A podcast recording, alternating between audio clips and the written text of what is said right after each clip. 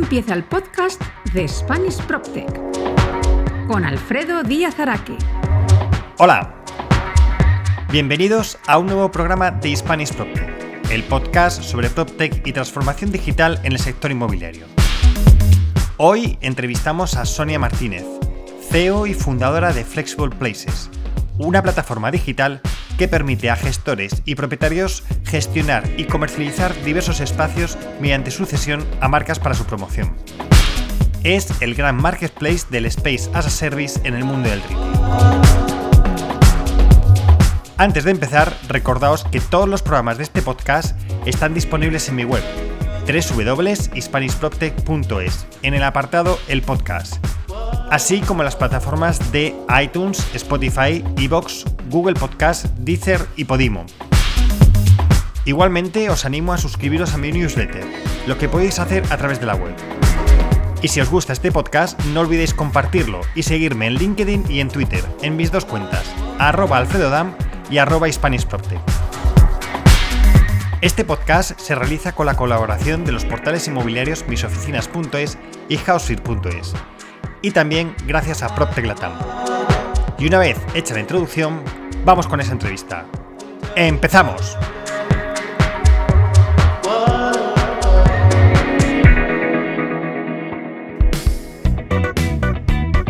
La entrevista de Spanish PropTech. Todo entrevistado tiene que pasar nuestra temida ficha tecnológica. Nombre y apellidos. Sonia Martínez Duplés. ¿Edad? ¿Tiene derecho a no declarar contra sí mismo? 39 años, recién cumplidos. País y ciudad de residencia. Pues España y Madrid. Empresa y puesto que ocupas. Pues eh, Flexible Places, fundadora. ¿Cuál fue tu primer ordenador? No lo recuerdo exactamente, pero creo que una torre de mesa. El primer portátil sí que me acuerdo que era un Sony Vaio de, 13 pulgadas, muy chiquitito. ¿Cuál fue tu primer teléfono o de cuál guardas mejor recuerdo?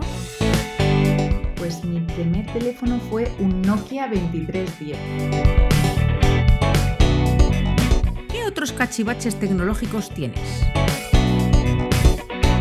Tengo lo, típico, el iPad, AirPods, etc. Y luego tengo un ionizador de copas, que es el cachivache que más me gusta para enfriar las cervezas. ¿Qué redes sociales tienes? Todas. Tengo Twitter, Facebook, Instagram, tengo hasta TikTok, que aunque no lo uso, pero sí que la tengo. Cuál eres más activo y por qué? Pues en Instagram, porque creo que es eh, mucho más visual que el resto. ¿Qué te gusta hacer en tu tiempo libre? Sin duda yoga y, y pasear. Muchas gracias por haber contestado nuestra ficha tecnológica. Como ves, no ha sido para tanto.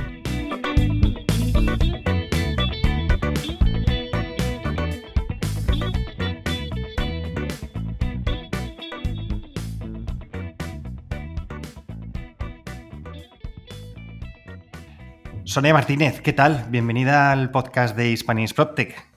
Muchísimas gracias, estoy súper orgullosa de que, hayas, que te hayas acordado de mí. bueno, a ver, tengo que decir que es verdad que te, que te, seguía la pista, o sea, sí que conocía la existencia de Flexible Places y demás, pero la verdad es que no, y a pesar de que, como comentábamos antes de empezar, que tenemos pasado común, pero no, no habíamos coincidido, o si hemos coincidido, pues habrá sido en algún evento o algo así, pero nada, tengo que, el otro día te entrevistaron en, Real Estate Owner, nuestros amigos Ana Calvo y José Antonio Durán. Te escuché, me pareció súper interesante y entonces nada, me han hecho ellos la gestión para, ponernos en, contacto. Así que nada, fenomenal que, estés aquí y nos cuentes qué es Flexible Places. Pero antes de eso, Sonia, me gustaría un poco que, nos contaras quién es Sonia Martínez, cuál es tu background, qué has hecho en la vida antes de llegar a fundar Flexible Places. no me acuerdo, Alfredo. Bueno, ya no me acuerdo casi, pero, pero sí, Flexible Places viene de, esa trayectoria, ¿no? Y, y, siempre es muy importante, pues, tener claro tu pasado y tu camino y saber un poco luego enlazar esos puntos de conexión que hacen que, pues pueda ser capaz de, de pues, montar algo como Flexible Places. Yo soy licenciada en Publicidad y Relaciones Públicas eh, por el CEU y mi experiencia pues comienza en, en, el mundo de marketing, en un proveedor de servicios de Internet que se llama Avansis.com y fui también después de esos responsables de marketing de Kinépolis en Valencia. Posteriormente trabajé en Unival Rodanco Westfield, eh, donde tú también has trabajado, en el departamento de, Brand Events o Specialty Leasing, que en aquel momento se llamaba así. Y durante más de nueve años, después de esa etapa, pues fue la directora de Brand Events de, de CBR.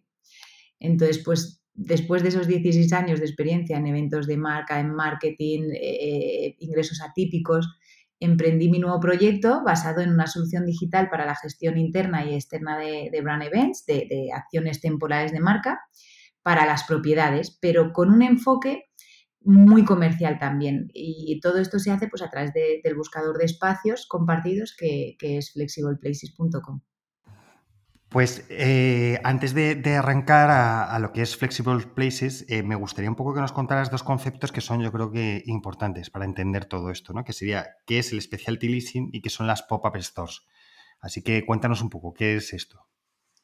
Sí, Specialty Leasing es el término que designa las contrataciones temporales, ya sean contrataciones cortoplacistas de venta o de publicidad. Es un término que se ha utilizado durante mucho tiempo en el sector de centros comerciales, como tú bien dices, y que ha ido evolucionando mucho. Ahora puedes encontrarte departamentos de specialty leasing que han pasado a llamarse, por ejemplo, eh, departamento partnership o departamento de brand events o brand experience. Una pop-up store, por, otro lado, es una tienda que durante un tiempo determinado se sitúa en un lugar estratégico, ya sea en el centro de las ciudades o en calles transitadas, centros comerciales o incluso en festivales de música, pero el objetivo final es sorprender y atraer al consumidor. Y surgieron en el mercado estadounidense hace unos 20 años.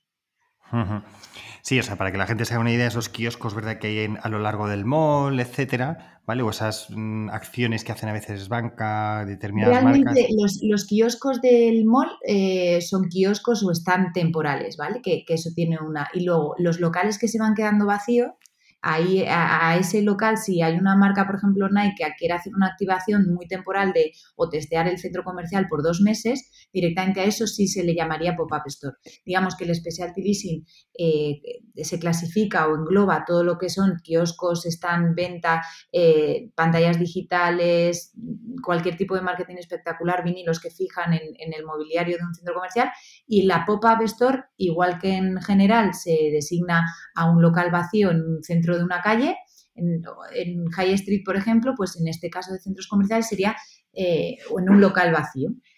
Eso es, justo.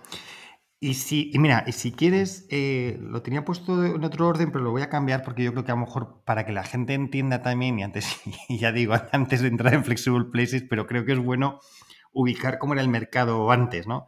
Entonces, cuéntanos cómo se comercializaban los espacios de specialty leasing y las pop-up store, porque yo creo que era súper manual, súper... Eh, cuando arrancó esto, me acuerdo, pues eso, eh, estando en Rodanco, fue cuando de repente apareció alguien que se iba a encargar de specialty leasing, que pero bueno, pero y este palabrejo, ¿no? Pero había una manera, yo creo que de gestionarlo como muy manual o muy... Pues eso, nada digital, ¿verdad? Y que, y que, y que, y me gustaría que lo explicaras para que, para que veamos la evolución que supone Flexible Places. Sí, eh, digamos que eh, sigue, o sea, bueno, en la mayoría de casos, o sea, la mayoría de los main players de centros comercial, eh, siguen haciendo exactamente la misma, digamos, el mismo el mismo procedimiento administrativo que, siempre ha habido, es decir, eh, pues un cliente, un operador llama al centro, ese operador habla con una persona, hay una serie de conversaciones de ida y vuelta para pues designar cuáles son los objetivos de la marca o si quieren hacer, si quieren vender, si quieren promocionar. Eh, luego pasa a, el responsable, que normalmente coincide en funciones con marketing, averiguar cuál es el sitio ideal, eh, digamos que es bastante tiempo incluso de negociación, se le pasa la tarifa con un PowerPoint, pues típico PowerPoint eh, antiguo y clásico. Em, a través de ahí, pues ya directamente, mm, si la marca acepta, pues se crea una ficha que es la que aprueba la propiedad o el gerente. Eh, una vez el gerente aprueba, se envía el contrato. Este contrato también tiene que ser modificado por la persona. Digamos que hay una serie de procedimientos muy, muy eh, pues, eh, costosos y, y, vamos, o sea, llevan siendo así desde que yo empecé pues hace 16 años. Entonces, digamos que Flexible Places pues justamente llega para lo contrario, para que toda esta, esta parte administrativa pueda, pueda reducirse en coste, en tiempo y ayudar un poco a esa persona que tiene que hacer eh, esas funciones. Justo, o sea, es eso, es lo que quería que, mm, eh, explicaras bien cómo es ese proceso, ese proceso para que, que, alguien de un banco esté al final vendiendo cuentas. Es decir, para por, resumir un poco, no, pero es decir, al final son las marcas o quien está representando esa marca, etcétera, quien llama al centro comercial. En el centro comercial puede o no, depende del, equipo, cómo sea grande o no, hay una persona que es la encargada de esto. Habla con unos, con otros, habla con el departamento jurídico, jurídico, que se te ha olvidado que yo está en departamento jurídico y anda que no he tenido que hacer yo contratos de, espacio temporal. lo que pasa es que en Specialty Leasing siempre hay los cuatro modelos, unos para otros. Entonces, eh, realmente cuando tienes esos cuatro modelos, ya el mismo responsable es el que se come el trabajo realmente de cambia la ubicación, cambia los datos, cambia esto. Y ahora, por ejemplo, a través de Flexible Places, eh, todo sale automatizado, es que no hay que hacer nada, incluso la firma. Por eso pues digo Que, es súper costoso, o sea, sí, sí. Pues es eso, ¿no? Es al final tiene que llamar, no sé qué, se produce una serie de, cosas que para un espacio que a lo mejor va a durar 15 días, pues que, que, lleva un mes de trabajo, ¿sabes? Y aparte luego eh, el, hecho también de, depende de los momentos de pico de, los centros comerciales. Es decir, para Navidades, pues claro, tienes que estar comercializando antes. Es decir, se producen ahí un, trabajo muy manual que, como tú dices, y además luego, en paralelo, ¿verdad? Eh, Sonia, me, me corrige si me equivoco, es las empresas grandes sí que tienen una persona, lo que tú dices, que ahora llaman a Brand Events o Specialty Leasing, que también hace acuerdos como globales. Es decir, que hay como todo un mercado ahí bastante sí, De los siete, de los siete de los siete main players, propiedades así eh, potentes que puedan ser Clepier, Unival Rodanco, eh, pues CBR, Guzmán, eh, entre todos ellos únicamente hay cuatro que tienen esa persona en, el departamento central. O sea, hay propiedades muy potentes que tú y yo conocemos que todavía no tienen esa figura. Es decir, que, que luego es como diferente en cada caso. Por eso. Y entonces, en, tú estando en, supongo que ya estando en CBR le estabas dando vueltas ya al tema, ¿no? Acabas creando Flexible Places, ¿verdad? Pues eh, fíjate que no, o sea, eh, realmente... Eh, lo único que en CBR, o sea, todo surge porque en CBR es verdad que pues me pusieron un poco eh, la parte de oficinas, los 89 sitios de oficina, para adaptar todo lo que estábamos haciendo de Specialty Leasing a la parte de oficinas.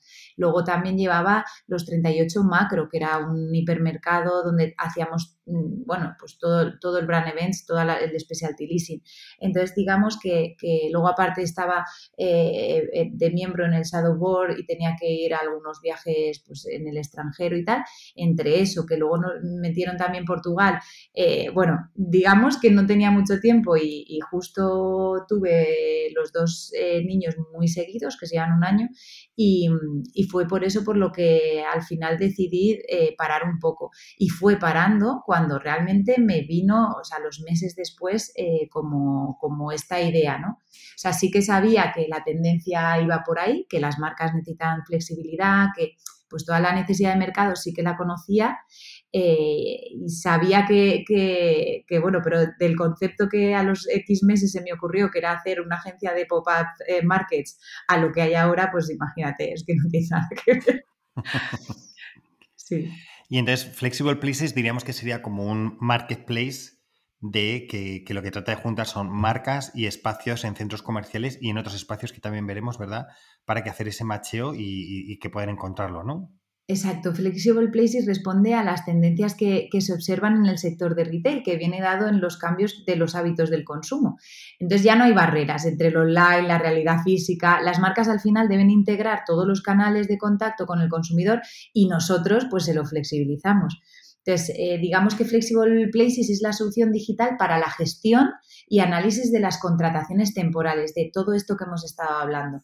Entonces, tenemos tres bloques muy diferenciados, que uno es la herramienta de gestión pura y dura, eh, donde el responsable eh, pues puede compartir eh, esas ubicaciones con compañeros, pueden directamente mm, cambiar las fotos, actualizar las ubicaciones, bloquear espacios para que marketing en un momento dado, si lo necesita porque pues tiene un evento de marketing, pueda usarlo, digitalizar todas las reservas, toda esa parte de gestión de, lo que he hecho cuando era más joven, pues todo eso lo, solucionamos con esta herramienta de gestión que es como la parte interna, ¿no? Luego hay una herramienta de Flexible Places que es de análisis puro. Entonces, digamos que en el proceso de gestión de las zonas comunes, en el caso de los centros comerciales, todas las ubicaciones eh, que hay, pues eh, se permite que se analicen para que eh, cada propiedad tenga un reporting que se generan automáticamente desde Flexible Places y se pueden realizar todo tipo de análisis. Es decir, podemos analizar los coeficientes eh, que participan en el proceso de contratación, eh, de puntos de, seleccionar si son kioscos de venta, si son cuánto hemos facturado por promoción, cuánto hemos facturado por pop-up store en locales vacíos. O sea, digamos que todo ese análisis de los KPIs lo, puedes eh, analizar y, tener eh, en la nube desde Flexible Places. Eh, y luego está, bueno, pues lo que es más conocido y famoso, porque realmente eso lo que yo necesito es captar mucha marca para que a esas propiedades les pueda llegar esa parte de ingresos. Entonces, eh, en este sentido, por ejemplo, nosotros tenemos un, potente plan comercial para captar esas marcas digitales que se captan pues, a, través de una estrategia de scrapping y de inbound marketing automatizado que, tenemos y que generamos muchísimos leads al mes para, para que eso tenga una conversión en, clientes para nuestros, nuestros propietarios.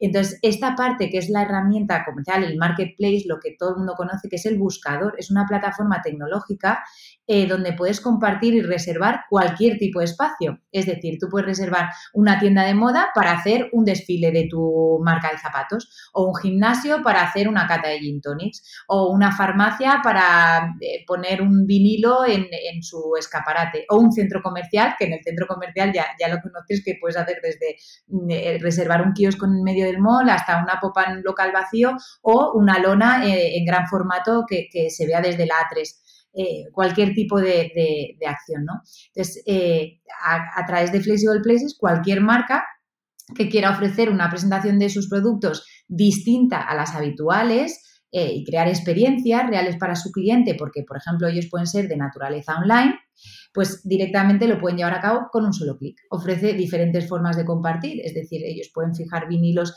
en escaparates de hoteles céntricos, eh, para activar sus ventas online con un QR o organizar un, desfile en un restaurante o vender nuevas colecciones en directo bueno, en 40 barberías, exponer una colección de, cualquier tipo de arte en un coworking, emitir un spot publicitario en las pantallas de, los gimnasios. Es decir, eh, puede, digamos que mm, Flexible Places le da, le da la oportunidad de reservar cualquier tipo de espacio para hacer cualquier tipo de, experiencia, ¿no?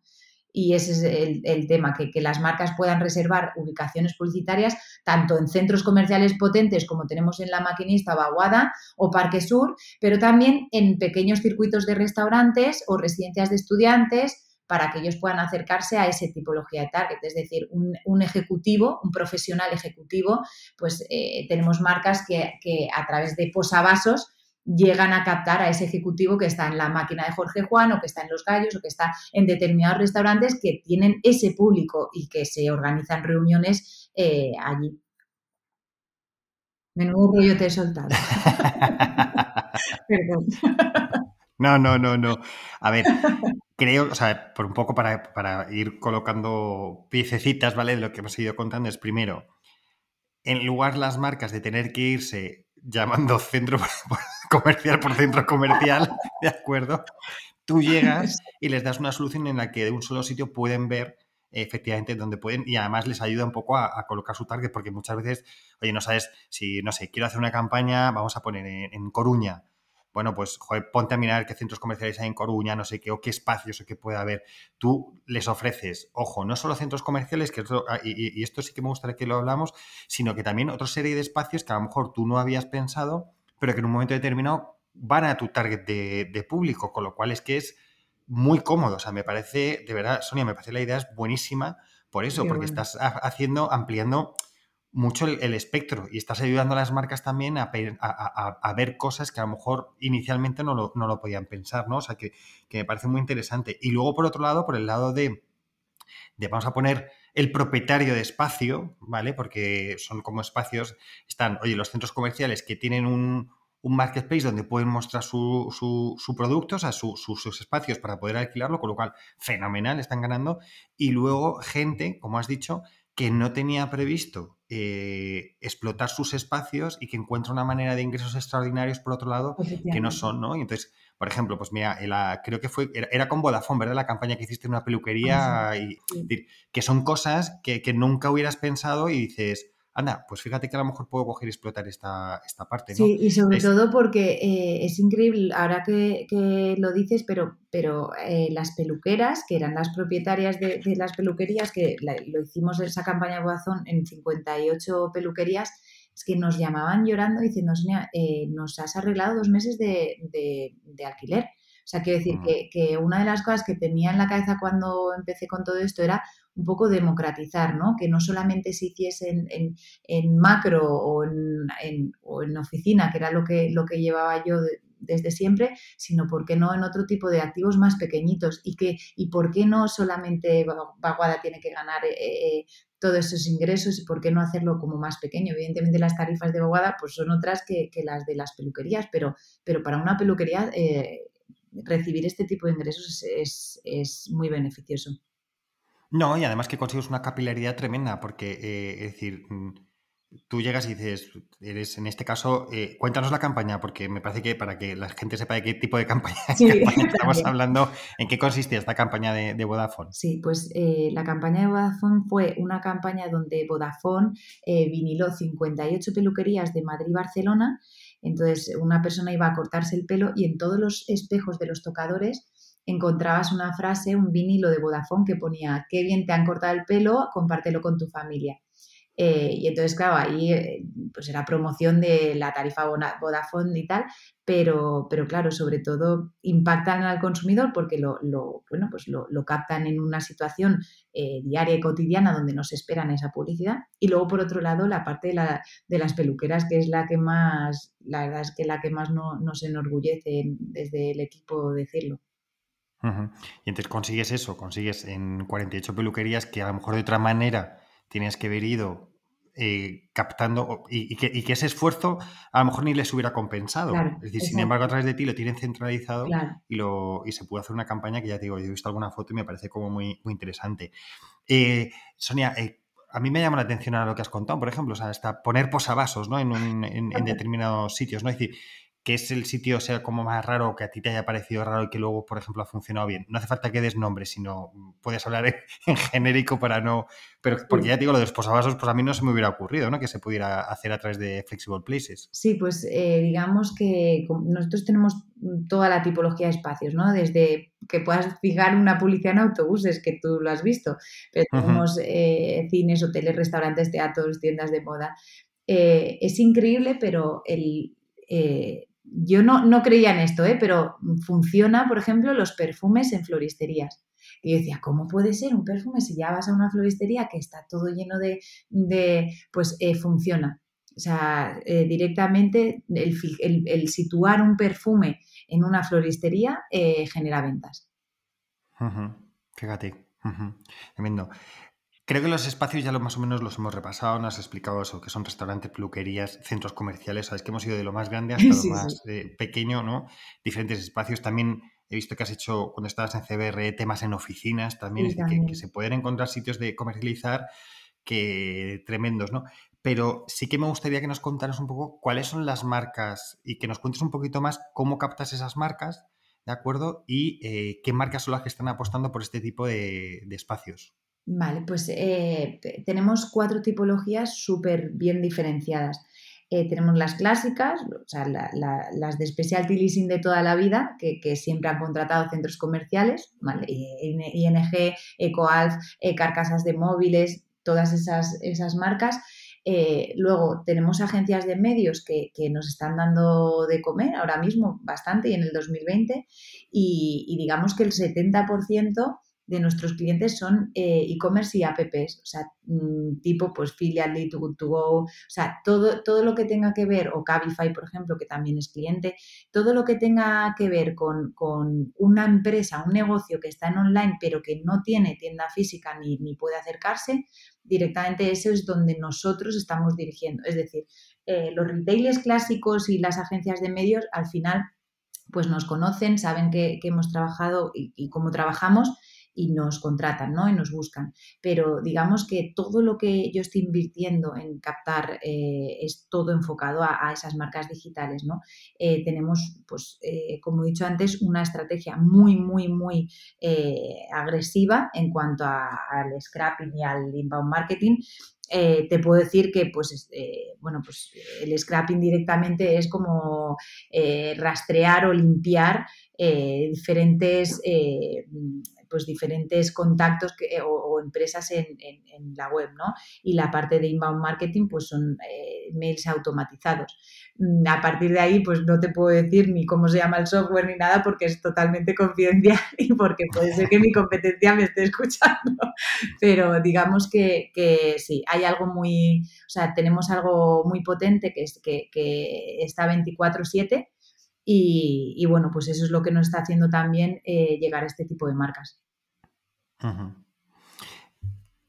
Em, y para, o sea, porque hemos hablado un poco de, la, de lo que es la. Mm, de los KPIs, etcétera, que tienen los, el propietario de, la, del espacio. Pero la marca, ¿qué es lo que les estáis dando? ¿Qué ventaja les estáis dando a las marcas? Pues eh, por parte de la marca, a través de, nuestro buscador, pues eh, le facilitamos la contratación publicitaria o temporal en un solo clic. Sobre todo aquellos negocios que, como he dicho antes, operan en el mundo digital y que es que necesitan un acceso más temporal y más flexible al mundo físico. Entonces, desde Flexible Places pueden filtrar por perfil socioeconómico del espacio, mm, por la edad que están buscando, por localización geográfica. Eh, por el tipo de espacio que, pues si, yo soy musical o, eh, online, mm, ¿dónde puedo vender? Pues en un hotel o eh, saber si el espacio, ese espacio les asiste a la venta o no. Es decir, en Vide Travel Brand, en la agencia de viajes, ellos tienen a una chica siempre en recepción y cuando hay una pop-up store o un shopping shop que, pasó en, el, en el Vide Travel Brand de, Abascal, pues directamente eh, Vide Travel Brand puso una chica a EcoAlf para que vendiese el producto de EcoAlf. Entonces tú directamente desde mi buscador puedes filtrar si efectivamente ese espacio te va a asistir a la venta. O sea, tú sabes que en centros comerciales en la vida asistirían en la venta. O sea, búscate una, azafata y esa azafata págale, que es lo más, eh, que es muy costoso también. Puedes filtrar si la ubicación que tú estás eh, buscando eh, o, has encontrado tiene punto de luz o no tiene punto de luz. en resumen, para las marcas, toda la información necesaria mm, para facilitar esa toma de decisión eh, la tenemos, porque además se creó haciendo un sondeo con diferentes marcas y agencias. Entonces sabemos muy bien cuáles son los, pues, pues eh, digamos, esos puntos más importantes para, esa toma de decisiones. Y una cosa, porque has comentado, y me parece muy interesante, ¿no? el hecho de las marcas que es lo que tienes presencia online y que no tienen presencia física. Entonces, sí que me gustaría un poco que me cuentes si, tiene, eh, si, si tienes datos. O sea, cuando digo datos es eh, que te han dado referencias de las típicas marcas que venden online, ¿no? Los retailers que venden totalmente online, que yo supongo que, que utilizarán mucho la pop-up store para, acercarse al mundo físico y ver cómo, cómo funcionan. Quería saber si me, si me, puedes contar un poquito esa evolución, si has visto esa evolución de que del mundo digital acaban yendo al físico pasando primero por una pop-up store. Es decir, ¿cómo, cómo está funcionando eso? Sí, bueno, eh, por la parte de centros comerciales eh, siempre hay un ciclo que es eh, cuando se hacían las, las mm, pop-up markets, de siempre normalmente de esas marcas que, que habían en ese pop-up market, una o dos destacaban. Entonces, esas siempre le pasábamos o a kiosco o a local vacío y cuando ya eh, se implementaban y tenían su público más fidelizado, pasaban directamente a, contratar un local. Em, en la parte de digital es muy variado, es decir, eh, directamente hay marcas que en la vida mm, van a ir a un pop-up market porque digamos que les baja el caché, nunca vamos a ver a Calvin Klein en un pop-up market. También los pop-up market em, han evolucionado y tienen que seguir evolucionando porque pues, la asociación que tenemos nosotros es eh, producto muy eh, asiático. Y, digamos que por eso mismo hay determinadas marcas que son eh, digitales que no quieren ir a un pop-up market. Eh, directamente seleccionan la, versión exclusiva y yo reservo mi local. Lo único que pasa con este tipo de, decisiones, que, es por lo que yo no monté un buscador de locales vacíos, es que cuando un local está vacío es por algo. Entonces, digamos que para una sola marca hacer una inversión, eh, certificado contra incendios, eh, luz, agua, la chica que está en la decoración, etcétera, para algo tan temporal, eh, en muchos casos no les compensa. ¿Vale? Entonces, ¿por qué nace Flexible Places? Porque es que tú en Flexible Places no te metes solo en un local vacío, también te damos la opción de estar en un espacio donde ya la luz está, el agua está, el público está. ¿Y qué es lo que quiere la marca? Que vean su producto público. ¿Y qué quiere en el espacio? El espacio quiere que vayan a su espacio público. Entonces, directamente Flexible Places nace justo para salirnos de, ahí, ¿no? De, mm, de, esa parte en la que todo el mundo tiene que estar con una pop-up y luego no. Eh, dependiendo mucho de la estrategia y de los objetivos que tenga la marca, les funciona mucho más un vinilo en frente en la calle Jorge Juan que, una pop-up store en un local súper barato. Es, esa es la realidad. Y, Sonia, una cosa, ¿cómo ves el un poco, a ver, se habla mucho, eh, o sea, no, no, es por abrir un debate, ¿no? Pero se habla mucho de el apocalipsis del retail y que si el mundo online bueno, yo creo que sobre eso pues hay mucha literatura, se puede hablar mucho y puede, y puede ser, pero creo que a lo mejor incluso eh, soluciones como la que tú das lo que ayudan es precisamente a unir esos dos mundos, ¿no? Entonces, yo creo que sí que es... A ver, cuando se habla de apocalipsis de retail, mi, opinión ¿eh? es que, digamos que no se está hablando de que el retailer vaya mal, porque el retailer precisamente es el que más digital se ha vuelto y el que más ha hecho. El, problema viene del que tiene el espacio físico, que es el que tiene que acabar eh, dando una o sea, e-, es el que tiene el problema realmente, porque al final el retailer se puede ir a un mundo online, tener una flagship en un sitio que le sirva un poco de showroom. Y entonces, ¿crees que, ¿cómo crees que puede funcionar en este mundo donde estamos hablando ya del space as a service, ¿no? Es decir, el hecho de que tú puedas contratar un espacio durante un momento determinado y luego te vas porque no tienes contratos de largo plazo. ¿Cómo crees que va a ayudar soluciones como la tuya a esa cantidad de locales que hay que están vacíos y que incluso ahora con la crisis se han quedado vacíos, que a lo mejor traten, de reconvertirse en espacios donde a lo mejor lo que tú dices, ¿no? Es decir, oye, en lugar de yo no hacer nada como propietario, de oye, mira, tengo ya la agua de alta, la luz, etcétera, y lo que estoy haciendo es rentabilizar mi espacio de manera eh, temporal. ¿Cómo crees que pueden ayudar o, crees que puede haber esa, esa, que dentro de los propietarios de, de locales puede ser que haya ese cambio de decir, oye, voy a ofrecer una serie de servicios mínimos que me permitan alquilarlo mucho mejor que no un local en bruto, como se estaba haciendo hasta, hasta ahora. Pues esos serán los que tengan mayor beneficio. O sea, creo que, que al final el retail no ha muerto ni va a morir, por supuesto. Es que también eh, a la gente le gusta mucho, pues, eh, sabes, decir este tipo de cosas, pero realmente, como todo en la vida, si es que al final eh, el retail no ha muerto, pero sí que se va a transformar y sí que va a evolucionar, como tenemos que hacer todas las personas en realidad a lo largo de nuestra vida.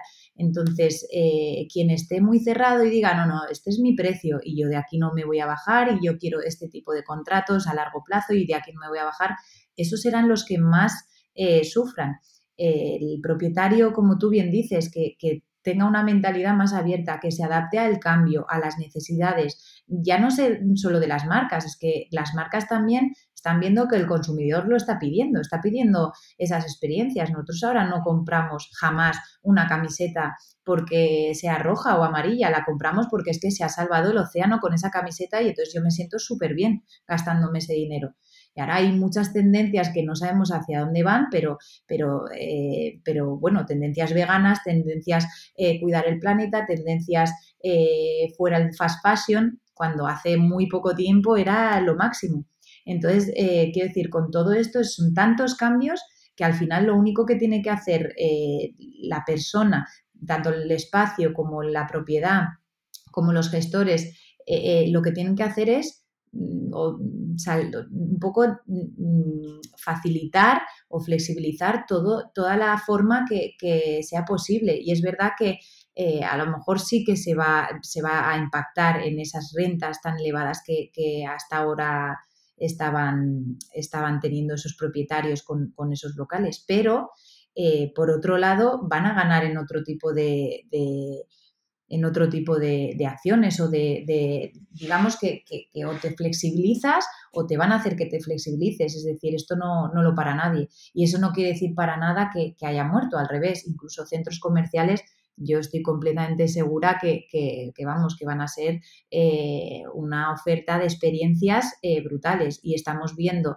que hay profesionales muy potentes en, la gestión y, en la propiedad de centros comerciales y estamos viendo cómo están buscando como locos este tipo de experiencias para ofrecérselas. Y entonces esto se va, se va, vamos, se va a ver reflejado en poco tiempo. Eh, ¿Qué pasa? Que claro, eh, todo ha sido como mucho más eh, rápido por el tema del COVID, por el tema de las personas, acercamiento. Entonces, digamos que parece como más urgente, ¿no? Pero que yo creo que sinceramente antes del COVID, y yo empecé la empresa antes del COVID, ya se veían eh, esas señales o esas tendencias que iban hacia ahí. Entonces, creo que, es una evolución y que para mí es, bonito, o sea, no es un reto, eh, digamos, de, catástrofe, no, para mí es algo eh, bonito que tú vas a ser parte de esa transformación, eh, incluso te van a obligar a serlo, a lo mejor más rápido, ¿no? Y efectivamente yo estoy contigo, o sea, tenemos que evolucionar y las empresas también. Es que es verdad, es que fíjate, el, y ya te digo, aquí en la charla contigo, pues lo, lo, vea, ¿no? hay, una hay una tendencia que es, bueno, pues como se quedan locales de calle vacíos, los transformamos en vivienda.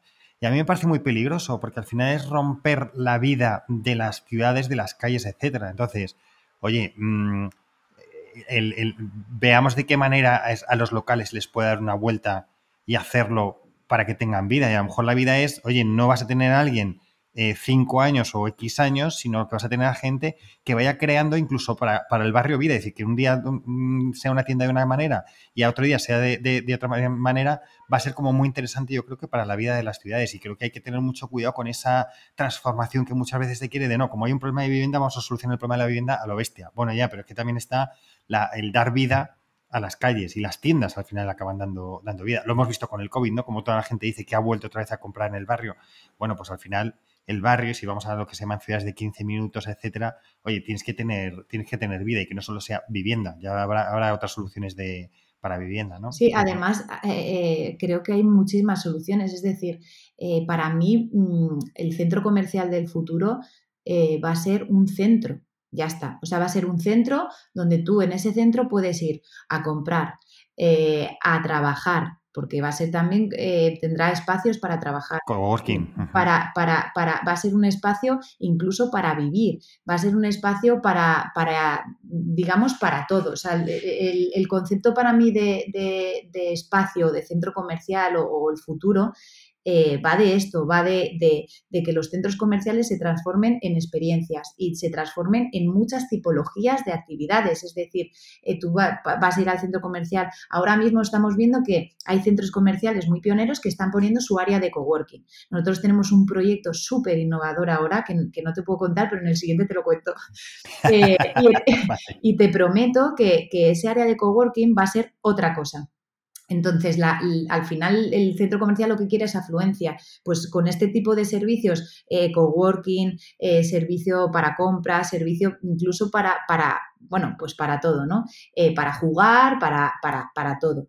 Entonces, a lo que voy aquí es que yo que estoy ahora en el mundo de las startups, pues las grandes startups, las, las, startups muy potentes, te puedo contar que están ya con proyectos, como hay tanta rotación, cuando hay un talento muy valioso, eh, pues se lo rifan, ¿no? Entre una startup y otra. Y para retenerlo están ideando conceptos de, pues ya es que no te diría ni centros, ni, ni, ni espacios coworking, es decir, ellos quieren centros de todo tipo, que, eh, centros que, donde hayan restaurantes para ir a comer, para ir a dormir, para donde puedan vivir también sus empleados allí. Y entonces directamente el beneficio que le das a, tu empleado es que puede estar trabajando tres meses en, en, España, en Madrid, en ese centro, que ese centro va a ser un co-living, pero que tenga también parte de coworking, que tenga también parte de tiendas, que tenga también eh, un, eh, una pista de skate, que, que, sea un, un gimnasio, o sea, que digamos que, va a unificar absolutamente todo, o sea, como una comunidad propia de empresa en un mismo centro de trabajo para que eh, tenga ese beneficio. Imagínate cuando empezaste a estudiar, que además todos los que están en tecnologías y tal suelen ser personas como bastante jóvenes, si te hubieran dicho, no, vete tres meses a tal sitio donde lo tienes todo pagado, pero es que además tienes a tus compañeros que tienen los mismos intereses, y puedes jugar a la Play, puedes dormir con ellos, puedes eh, irte al, restaurante que te lo pago yo. O sea, digamos que ese concepto de centro de todo, eh, eso es el futuro. Lo que pasa es que ahora, pues claro, nos cuesta un poco verlo, pero imagínate eso, lo hace una empresa para sus empleados. ¿Por qué no? Tu propio local lo puedes utilizar para varias cosas, ¿no? O sea, para que monten una cafetería, una tienda de moda, una chica y eh, una floristería al lado, no lo sé pero, pero es verdad que alternativas no, no solo es venderlas como residencias, o sea, como una vivienda. Oye, que yo lo respeto todo, pero, pero que hay muchas alternativas. a ver, yo también, simplemente es que siempre parece como que, la, tendencia es, oye, pues vamos a hacer esto, pues oye, no, se pueden hacer mil cosas y, creo que eh, hoy Sonia nos lo has mostrado. Oye, cuéntame, eh, ¿cuántos sois de, en el equipo de Flexible Places? Porque entiendo que esto es aquí una labor al final, o sea, tú eres la cabeza visible y la cabeza pensante, pero al final supongo que estaréis ahí unos cuantos pico pala, ¿verdad? Para que esto salga adelante, sí, sí, la verdad es que sí, estoy encantada. Pues ahora mismo somos nueve y mañana entra otra chica. Eh, y, nada, la verdad es que estamos muy contentos. O sea, la mitad del equipo, para que te hagas una idea, es totalmente programadores. Eh, que lo bueno es que no son muy frikis de la programación y los manejamos bien.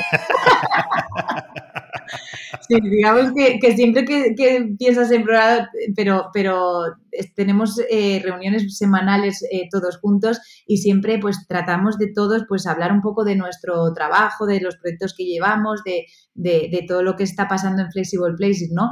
Eh, porque creo que es muy importante que cuando la empresa pues hay, hay una... pues un tema más complicado se comparta por, por todos, con todos y, pues lo mismo, si hay alguna alegría, pues que esa alegría la, sepan todos, ¿no? Y, y, digamos que está esa parte, que esa parte está fenomenal, y luego está la otra parte que es la de negocio, que ahora mismo tenemos muchísimo trabajo, pero muchísimo, y, entonces eh, hay una parte que, totalmente que son comerciales, pero que, justo hemos cogido otros, eh, otras personas del equipo para que hagan la parte de operaciones, porque ya estamos teniendo tanto trabajo que no, no damos abasto, vamos. Mira, has dicho una cosa que me parece muy interesante y estoy de acuerdo contigo y es que toda la parte de desarrollo creo que es muy interesante, primero, que la parte de negocio se acerque a la parte de desarrollo para entender cómo es, porque luego te sirve mucho, y esto es un consejo que doy yo, que doy yo a los que están en la parte de negocio, te sirve mucho para saber qué es lo que estás vendiendo, ¿vale? Y para saber hasta dónde puedes llegar y dónde no, y dónde no puedes llegar. Y también a la parte de desarrolladores, también les sirve mucho el ver que lo que hacen, qué reflejo tiene en el mundo, vamos a ponerlo físico o en, el, o en el negocio, el impacto que tiene, ¿no? Y lo que tú dices, al final es muy bueno tener esa, esa, conversación. Yo, por ejemplo, en las startups donde he estado siempre he tenido mucha conversación con la gente de desarrollo, oye, para entender qué hacían, cómo lo hacían, porque te sirve mucho para entenderlo. Y ellos, tengo que decirlo, ¿sabes? Que siempre tienen los pobres ese San Benito de, de y demás, los pobres, pero sin embargo, oye, lo, lo, lo, que, lo que son gente, o sea, iba a decir, son gente normal como los demás, es verdad.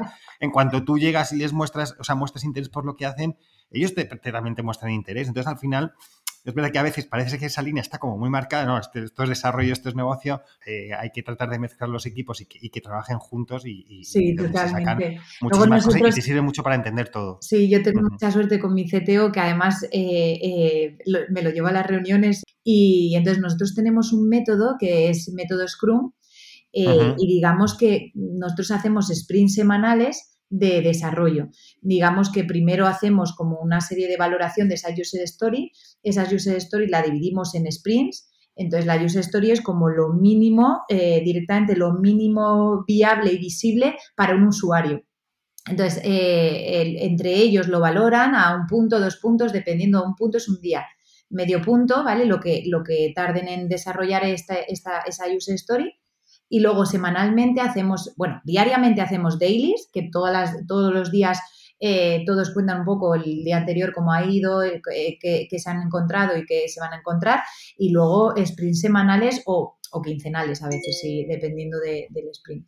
Entonces, digamos que, mm, eh, la parte de desarrollo para mí, al principio intenté subcontratarlo, y, no me fue bien. Entonces, por eso decidí eh, tener equipo propio para hacer una herramienta que, realmente pueda reflejar lo que, lo que nosotros necesitamos, ¿no?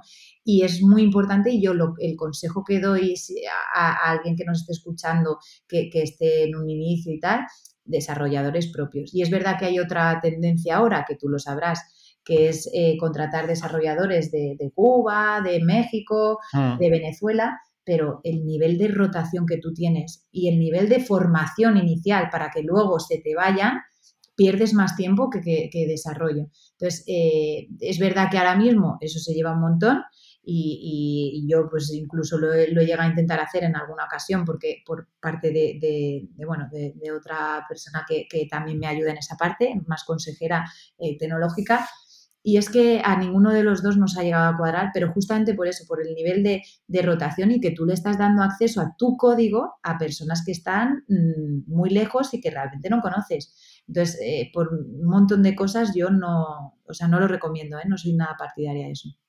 Hmm, sí, mira, pues nada, ya, me has dado una pista para luego, si eso entrevisto un día a tu CTO y que cuente un poco cómo funciona en Scrum y todo, que también a veces es interesante para la gente que lo...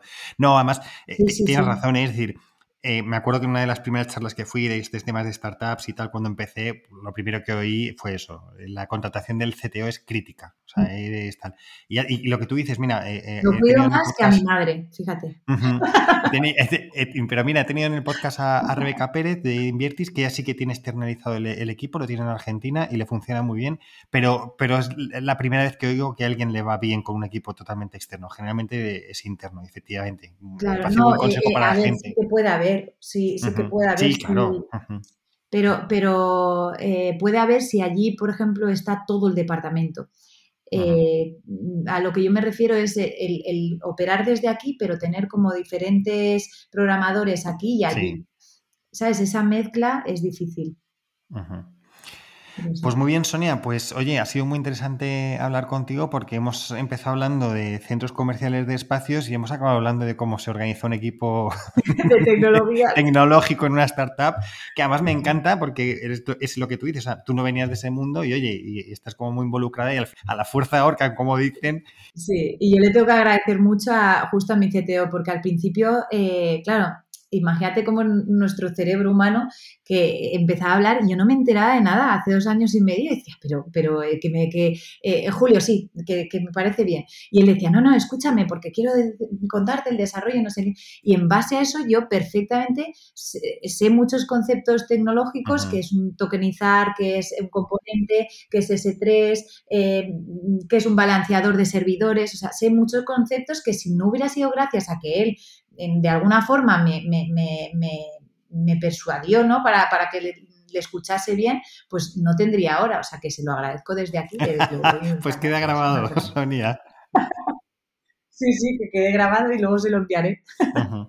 Oye, Sonia, pues muchísimas gracias por, haber estado con, nosotros. Eh, enhorabuena por, eh, por, Flexible Places, que me parece que es una idea magnífica.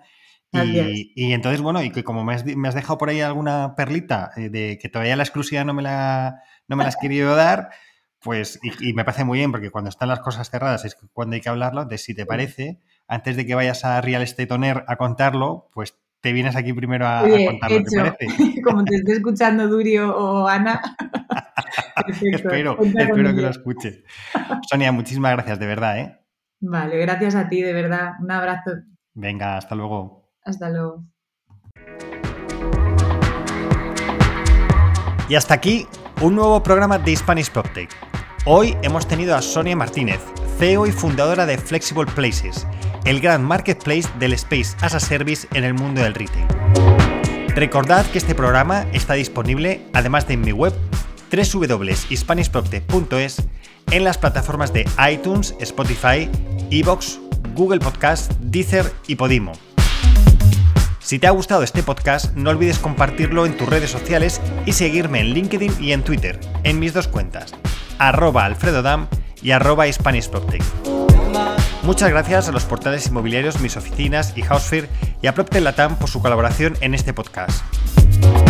Por hoy me despido, pero recuerda, si quieres estar a la vanguardia en el sector inmobiliario y su transformación digital, escucha el podcast de Hispanic PropTech. Hasta el próximo programa.